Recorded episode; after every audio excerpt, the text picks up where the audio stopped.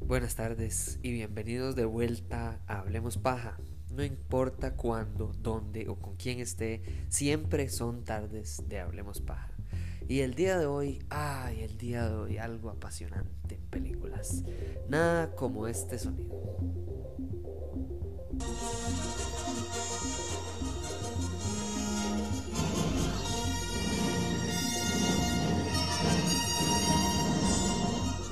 Así es, Star Wars como nunca antes visto. Siempre vuelve, nunca se acaba. La trilogía inicial fue un éxito del tamaño de los cuales nunca jamás se había visto desde que el famoso término de blockbuster se creó gracias a Steven Spielberg y su película Jaws. Eh, llegó Star Wars en 1978, si no me equivoco, salió la primera película y desde entonces las cantidades de personas que se han apasionado por esta saga, por esta este grupo de trilogías y sus películas y sus series y sus juguetes y sus eh, eh, eh, shows de Netflix y sus videojuegos y su Lego y tantas cosas que se ha sacado a través de Star Wars, tanto así que hoy en día no solo lo ha comprado Disney, no, también ha creado todo un parque temático alrededor de Star Wars. Hoy más que nunca es relevante, es importante, es increíble estar todavía hablando de Star Wars. Pero también, además de porque el día eh, de hoy va a estar saliendo la nueva temporada de su exitosísima serie The Mandalorian en Disney Plus. Eh, también se trata de hablar de Star Wars en este momento porque acaba de terminar el tercer grupo de trilogías que se generó a partir del inicio en el 2010 perdón, el 2015 con esta trilogía que se llamó la última trilogía de los Skywalker. Así fue como la anunciaron. Pero ¿qué es lo importante? Lo importante aquí es que veníamos de una sequía de casi 10 años prácticamente. Bueno, de, no le digamos 10 años, de muchos años, no tantos como entre la primera y segunda trilogía, ¿verdad? Que la, primera eh, terminó en los 80s y la segunda empezó hasta el 2000, si no me equivoco. Eh, no, no fue tanta la espera, pero es cierto que como hoy en día hay redes sociales y hay estos medios tecnológicos, la espera, a pesar de no que no fue tan larga cronológicamente, pues mental y emocionalmente para las personas que amamos Star Wars fue una espera absolutamente larga. Y lo digo por qué, porque la persona que a mí me ingresó a Star Wars fue mi mamá. Mi mamá fue a ver Star Wars, la original, la trilogía original, eh, al cine. No sé si las tres, creo que no las tres, pero bueno, el punto es que las vio y se enamoró, por supuesto, y dijo, esto es increíble, me encanta, esta idea es espectacular. Y tanto así que recuerdo muy, muy, muy vívidamente que cuando yo era niño y salió y se anunció que venían las nuevas películas de Star Wars para el 2000 o 2001, pues adivinen quién me llevó. Mi mamá, por supuesto que me llevó. Y no sé si fue al estreno, pero la felicidad con la que ella me llevó fue algo que por supuesto que fue viral. O sea, no, hay nada más viral que el, amor o la, el fanatismo de un padre o de una madre hacia su hijo. Punto. O sea, yo tengo un montón de varas que yo estoy seguro que yo quiero que mi hija y mi hijo y mis hijos y mis nietos y todo el mundo tenga y mantenga y tal vez no sea así, tal vez el equipo de fútbol que yo amo, ellos de no les va a cuadrar el fútbol del todo, van a, van a apoyar otro equipo de fútbol, uno no sabe, Dios permita que no sea así, pero mi mamá sí lo logró, sí lo logró. Y yo convencido, absolutamente vuelto loco con esta trilogía, eh, que fue la segunda, que en mi opinión, que es un tema para otro día, en mi opinión, esa trilogía, la gente la critica mucho, porque tiene problemas y es por supuesto que comparado con la original eh, estamos hablando de que no, no se compara. Pero no es la basura que la gente hace ver, no es solo Jar Jar Binks, no es solo una crítica a que eh, Anakin Skywalker duró demasiado y fue demasiado mal construido hacia Darth Vader y demás. No, no, no. O sea, la gente le gusta tener una opinión muy crítica solo para tener una opinión que la gente le dé like o que la gente odie, ¿verdad? Los extremos eh, jalan más en redes y, no es así. Pero bueno, eso es tema para otro día. El punto es que para el 2015 se anuncia, desde el 2012 si no me equivoco, se anuncia que viene Star Wars The Force Awakens y la gente se volvió. Me acuerdo como si fuera ayer decirle a mi mamá, mi mayor felicidad era llegar a mi casa y estar, pero yo no podía esperar a decirle a mi mamá, porque mi mamá no va a estar siguiendo estas varas en. Ella ama Star Wars y todo, pero no es como que lo sigue fervientemente, no, no, o sea, ella está al, al tanto de lo que yo le diga. Y por supuesto que yo llegué ese día a la casa diciéndole a mi mamá, hay que ir al estreno sí o sí, si esa medianoche a mí me vale tres pero vamos a ir. Y entonces, por supuesto que empieza esta trilogía.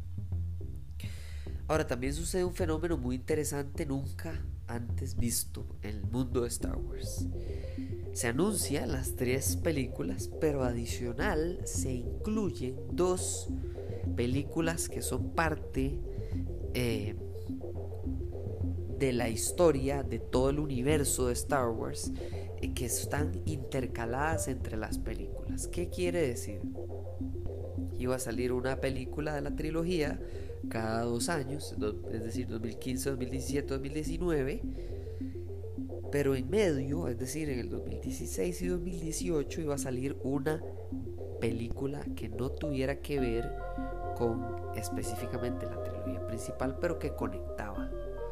Es así para el 2016, Rogue One, y el 2018 Solo.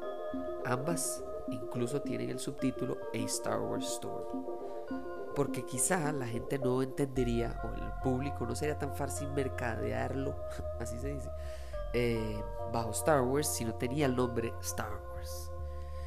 Mm, hay un par de errorcillos y todo, pero vamos a hablar de eso porque este tema, este tema, o sea, si ustedes creen que lo de Zack Snyder es un tema, esto es un tema porque Zack Snyder tiene, un, tiene sus fans, DC tiene sus fans, no estoy diciendo que no pero DC tiene sus fans en cómics, en películas. No tienen el bagaje cultural que tiene Star Wars desde 1978, repito. Entonces, ¿qué pasa? Entre más fans, es más difícil complacerlos a todos. Es, más fácil dividirlos, es más fácil que se peleen, es más fácil que haya escándalos, que haya críticas, que haya problemas, que haya... Y eso fue justo lo que pasó. Y todos los que formaron parte de la película, por lo menos a un nivel ejecutivo, sabían que esto venía. O no, porque a mí personalmente me parece que fueron bastante ignorantes en la manera en la que manejaron esta trilogía. Y voy a decir por qué. Todos sabemos que Star Wars existe eh, gracias a un señor que se llama George Lucas. Y George Lucas tenía una visión y agarró la primera película y si la ven, el episodio 4 es un cierre total, es individual, la película abre y cierra de una manera y si no existiera ninguna otra película, la película se vive por sí sola. Claro, entra la plateca y entonces muevan las billetecas y entonces ahora sí hagamos una segunda y planeemos una tercera. ¿Y qué hacemos con la segunda? Bueno, la dejamos como con un tono ahí medio, ya está. Y entonces, ¿qué pasa? Que falte, la gente quiere más. En la primera no era que quisieran más, era que quisieran del todo. Usted no sabía si la gente iba a decir, esta vara tan rara, bichos raros, pucha más, que según ellos, de la fuerza, que esta estupidez. Y, tal vez no funcionaba, no hacían plata. Y bueno, y muchas gracias, señor Lucas, que le vaya muy bien. Pero fue tal así que incluso George Lucas Hoy, hoy por hoy es millonario, pero hasta decir basta porque él vende su producto, lo vende eh, luego de la primera, perdón, luego de la segunda trilogía, durante la segunda trilogía, si no me equivoco. Entonces, ¿qué pasa? Que esa visión que él tiene narrativamente, estamos hablando de las películas, y narrativamente la visión es la siguiente. Lucas quiere llegar a un punto. ¿Cuál es el punto? Él quiere llegar a que Luke se convierta en un Jedi muy fuerte. Eso es todo, o sea, es una frase. Queremos que Luke se convierta en un Jedi. Eso es, eso es todo. Y en la segunda trilogía, incluso a pesar de ser tan criticada, hay una idea, hay un flujo hacia el cierre. Queremos que Anakin se convierta en Darth Vader. Entonces, en la primera trilogía hacíamos la historia y el recuento de, un, de uno de los héroes más grandes de este universo, en una galaxia hace muchos años, hace mucho tiempo, en una galaxia muy lejana. Y en la segunda hacemos lo que se debería hacer opuesto. Entonces, buscamos al villano caracterizamos al villano. Le damos mamá, le damos papá, le damos historia, le damos de todo. Ok, perfecto. Está bien, listo. En la tercera trilogía, pocos probablemente sabremos eventualmente, hasta el día de hoy no hay una sola prueba, una sola, de que había una meta final, había un cierre, había una finalidad cuál es la finalidad de esta trilogía. No había. ¿Qué es este desmadre? ¿Ah? Agarran a Rey y la, tiran ahí, la hacen buenísima y todo. Y por supuesto me parece excelente para inspirar todas las mujeres y niños, de, niñas del mundo, pero, pero, pero sean un poco más serios. Al final de cuentas, eh, Rey, incluso la actriz de Rey, eh, que se llama... Ay, ella se llama bueno, ella, ella pregunta, eh, incluso ella consulta desde la primer película, ella pregunta a, a J.J. Abrams, el director, él le pregunta eh, cuál es la finalidad, que a dónde va a ir su personaje. Y le dicen al oído, una reunión y ella se estalla a llorar. Y eso se sabe a nivel público porque ella le cuenta a un amigo. Y ese amigo le contó a un amigo y ese amigo... se llama Daisy Ridley, perdón. Eh, entonces todos tenemos esta expectativa. Ni siquiera salió la primera. Y es más, ¿qué es expectativa? ¿Cómo podemos ver la expectativa? Yo le puedo decir lo que sea, pero ¿cómo podemos medir que el mundo estaba esperando que volviera Star Wars? Bueno, muy fácil. ¿Cómo vota la gente en películas? Con su dinero, con ir al cine, con invertir su tiempo y dinero en ir a esta película. De la misma manera en la que yo me senté con mi mamá y le dije, mi mamá, vamos para el estreno, amiga, porque esto es importantísimo. Entonces, llega el 2015. Force Awakens sale en diciembre, por cierto, y hace revienta el mundo económico de Hollywood. 2.068 millones de dólares. ¿Ah? Esos fueron los ingresos a nivel global. 2.068 millones. O sea, el presupuesto, sí, presupuesto altísimo, por cierto, de 308 millones de dólares. Muy, muy alto. ¿Pero por qué? Porque tenemos que empezar esto bien. Imagínense empezar esta carajada mal. No, no, empezaron con todo y J.J. Abrams llegó con toda la intención, incluso de hacer toda la trilogía de él. Ay, qué problema. Y le dicen que no. No, es que queremos que tenga un director distinto cada película, como Marvel. Y vuelve otra vez.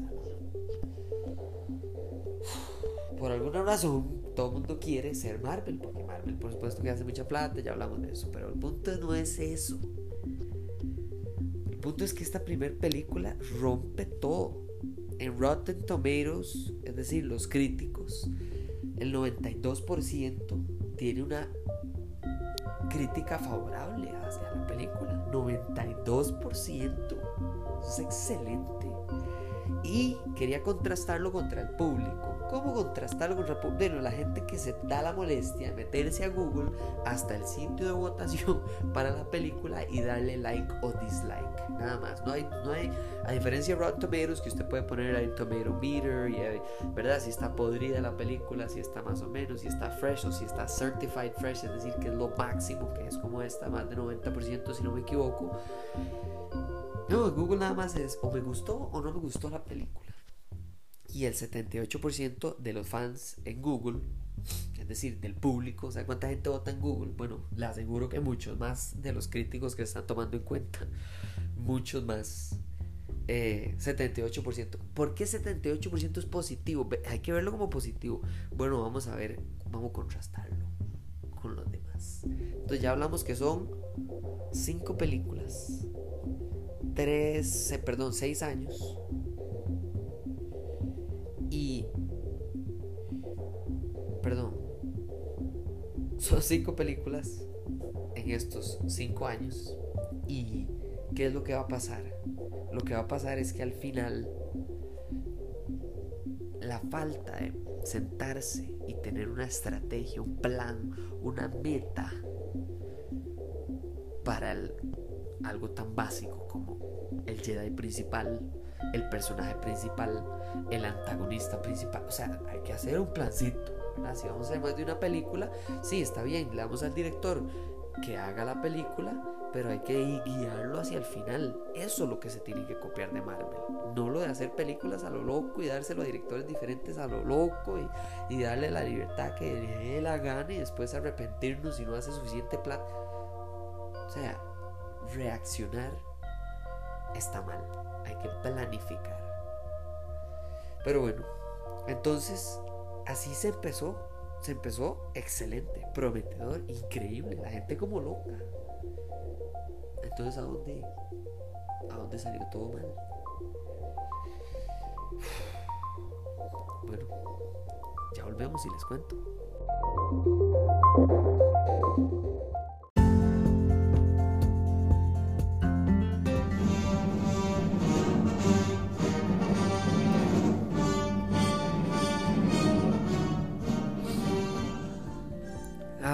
Star Wars, qué lindo Star Wars.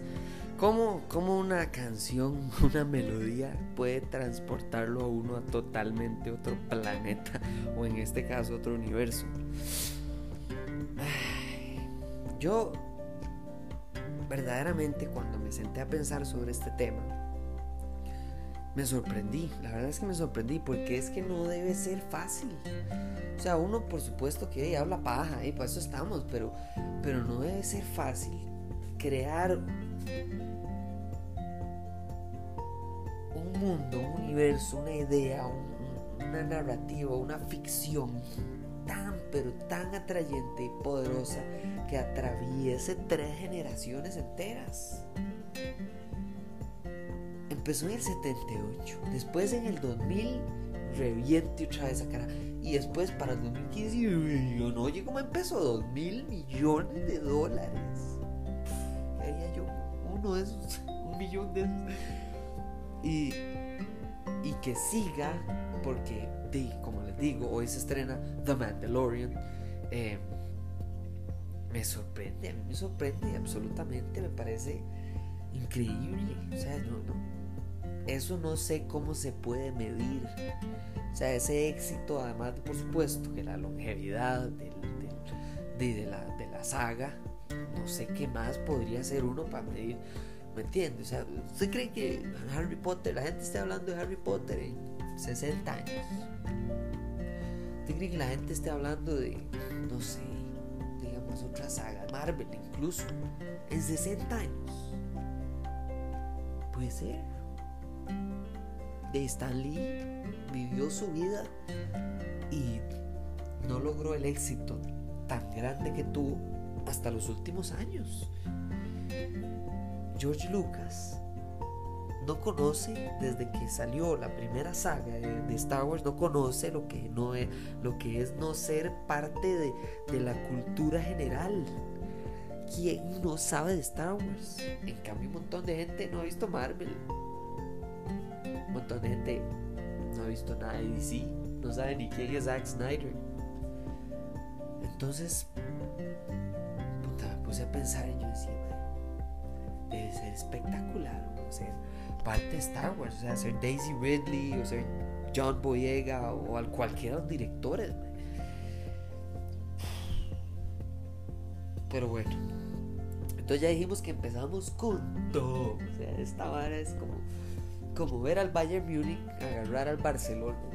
usted no sabe por dónde más van a entrar estos más, porque de repente fue boom. O sea, yo me acuerdo de ir al estreno fuimos al estreno, vestidos con Star Wars, con, una espada de luz, con, con, ah, y mi mamá, yo le mandé a hacer una camisa especial de la película y, y llegamos como tres horas antes para tomarnos fotos con la gente que iba vestida a ver, la locura, brutal, yo me acuerdo.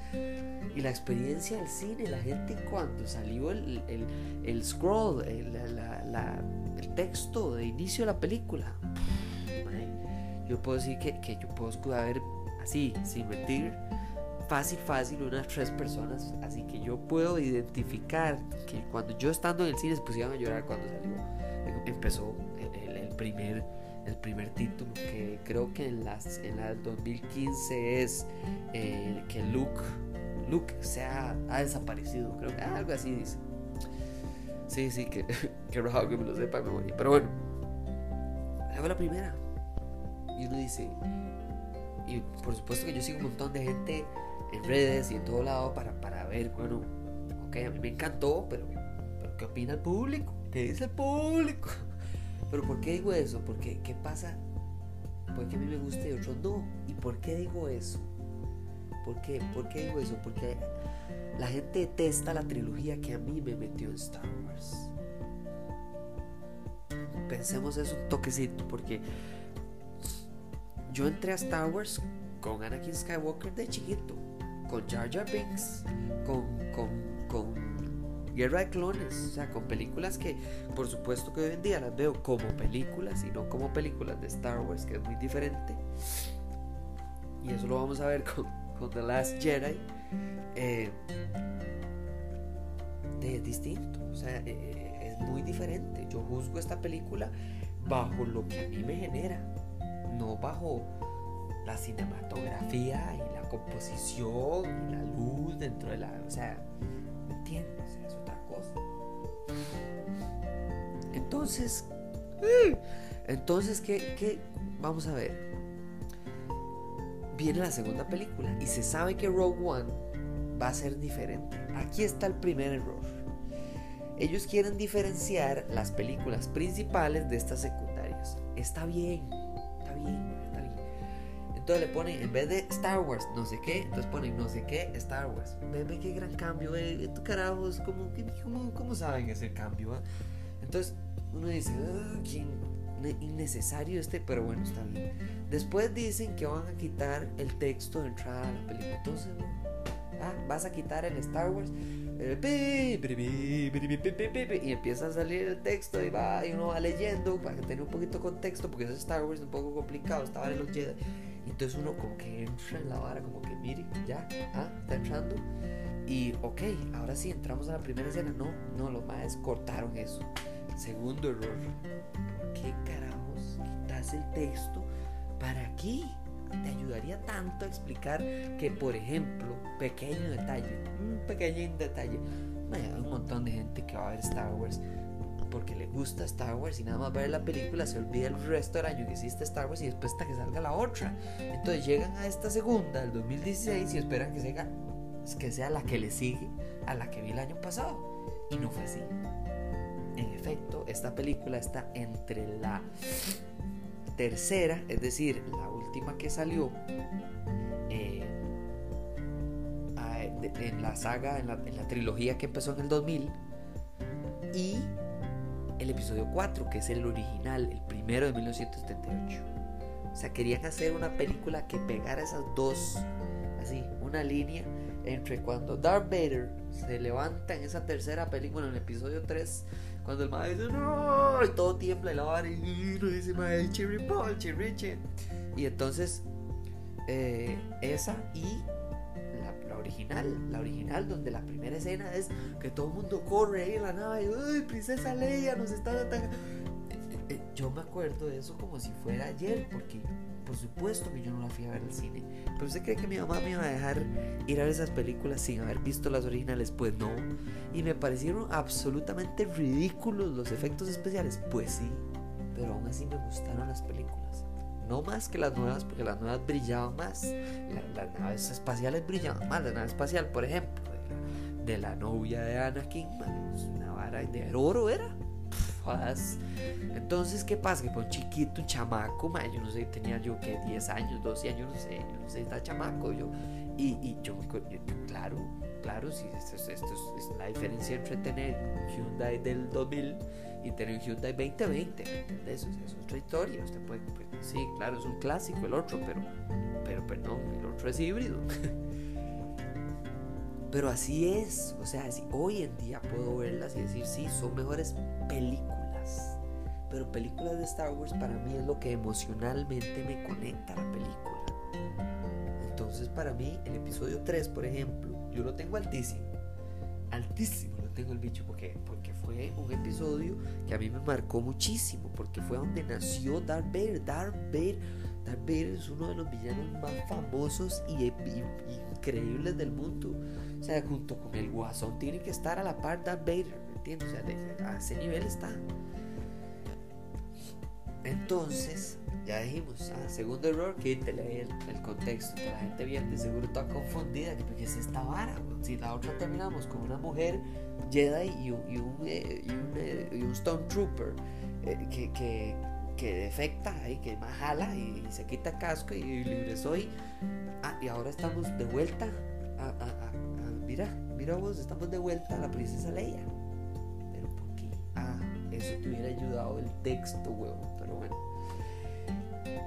Ahora parece que estoy atacando esta película, pero vamos a ver, contextualicemos aún más. Rogue One sale en 2016. Presupuesto 200 millones, claro, no es una de las películas principales, entonces no le metas 300 millones de dólares. Bájale, o sea, bájale, quítale los Jedi, un par de efectos especialcillos y entonces es un ahorro porque no se sabe cómo va a ir. O sea, esto es un experimento, esto nunca lo habían hecho. Ok, entonces ya lo hacen por 200 millones. Wow. Es más, vean si esta película a mí me gustó. Vean si esta película sí tuvo cosas de producción ahí, tuvieron que ah, hicieron un montón de pruebas con públicos eh, eh, que hicieron que cambiaran la trama, en especial, bueno, spoiler si no lo han visto, ya pasado un buen rato, pero eh, cambiaron una de las cosas más importantes que todos se morían.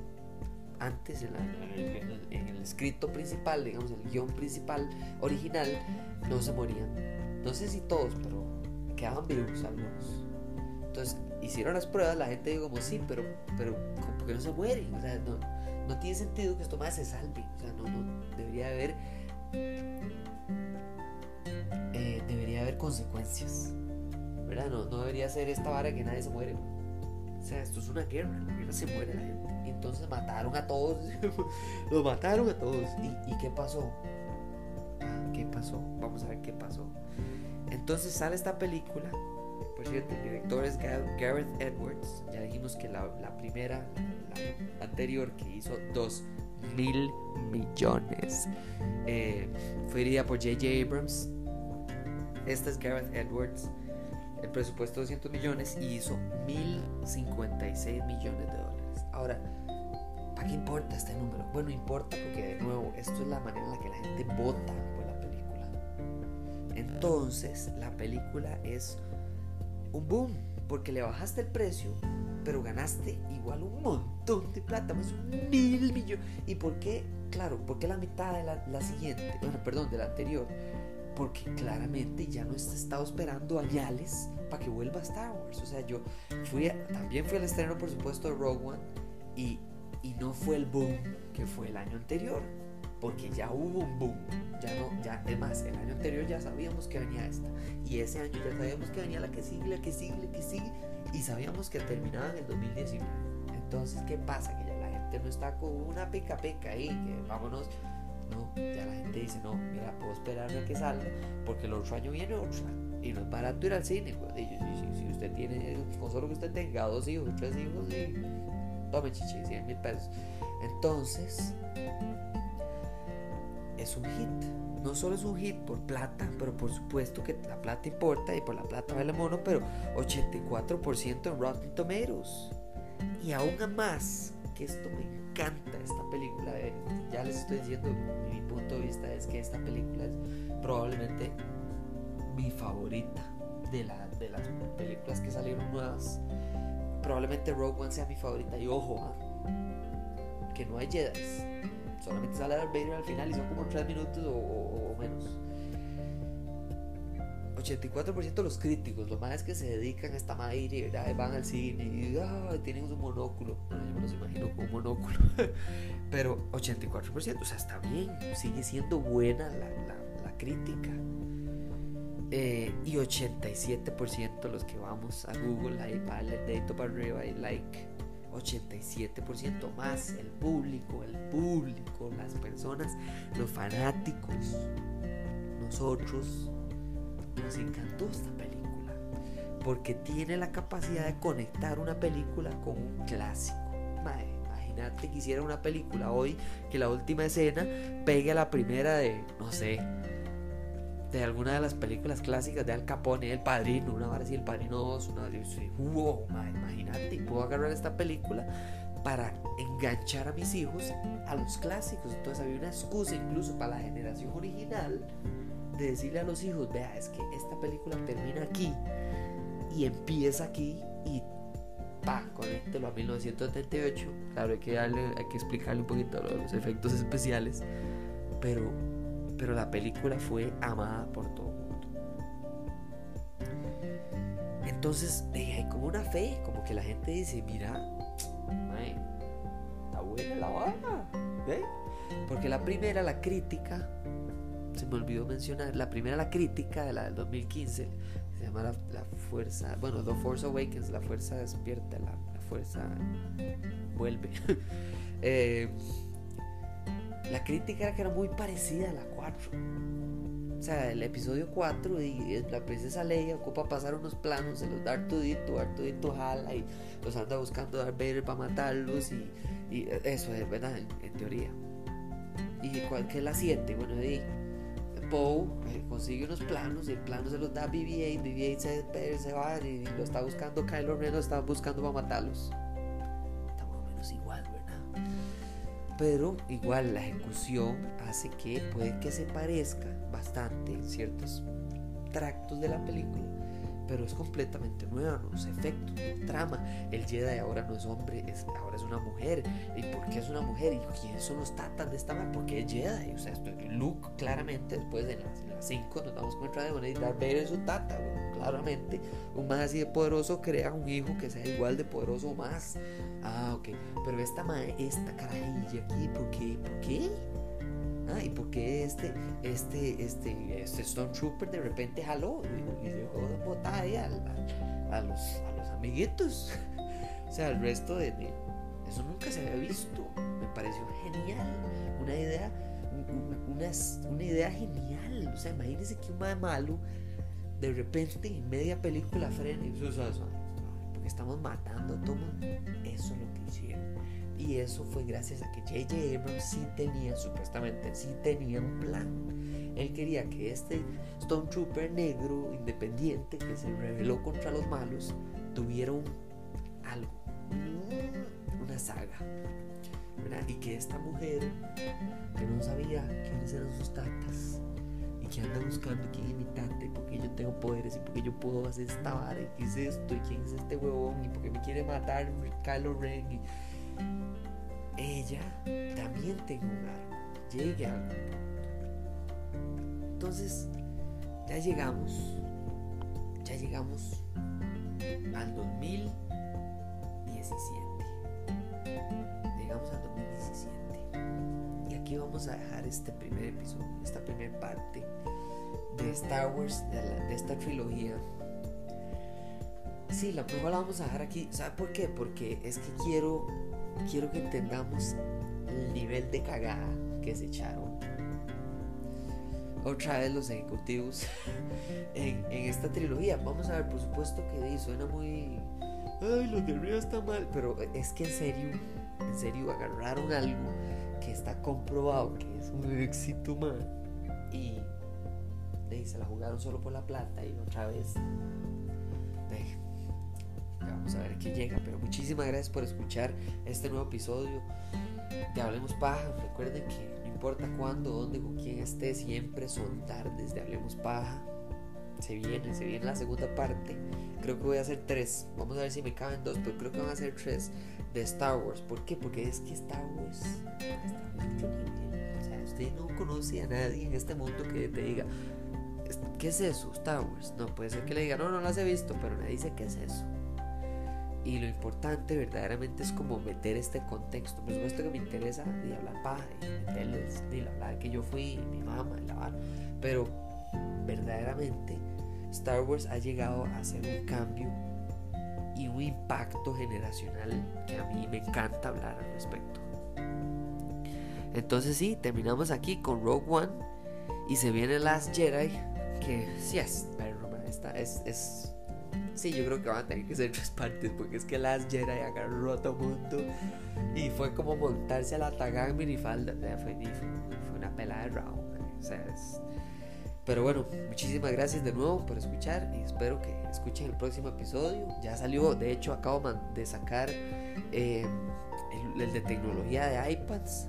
Se viene otro de tecnología antes de, en medio de este, la segunda parte de Star Wars y y luego ahí vamos, ahí vamos, un poquito de tecnología, un poquito de cine, un poquito de tecnología, otro poquito de cine, y ahí, ahí se va armando la paja y, y nos hablamos. Muchísimas gracias de nuevo y nos hablamos en la próxima. Chao.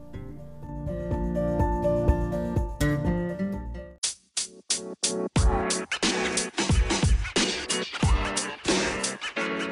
know, man.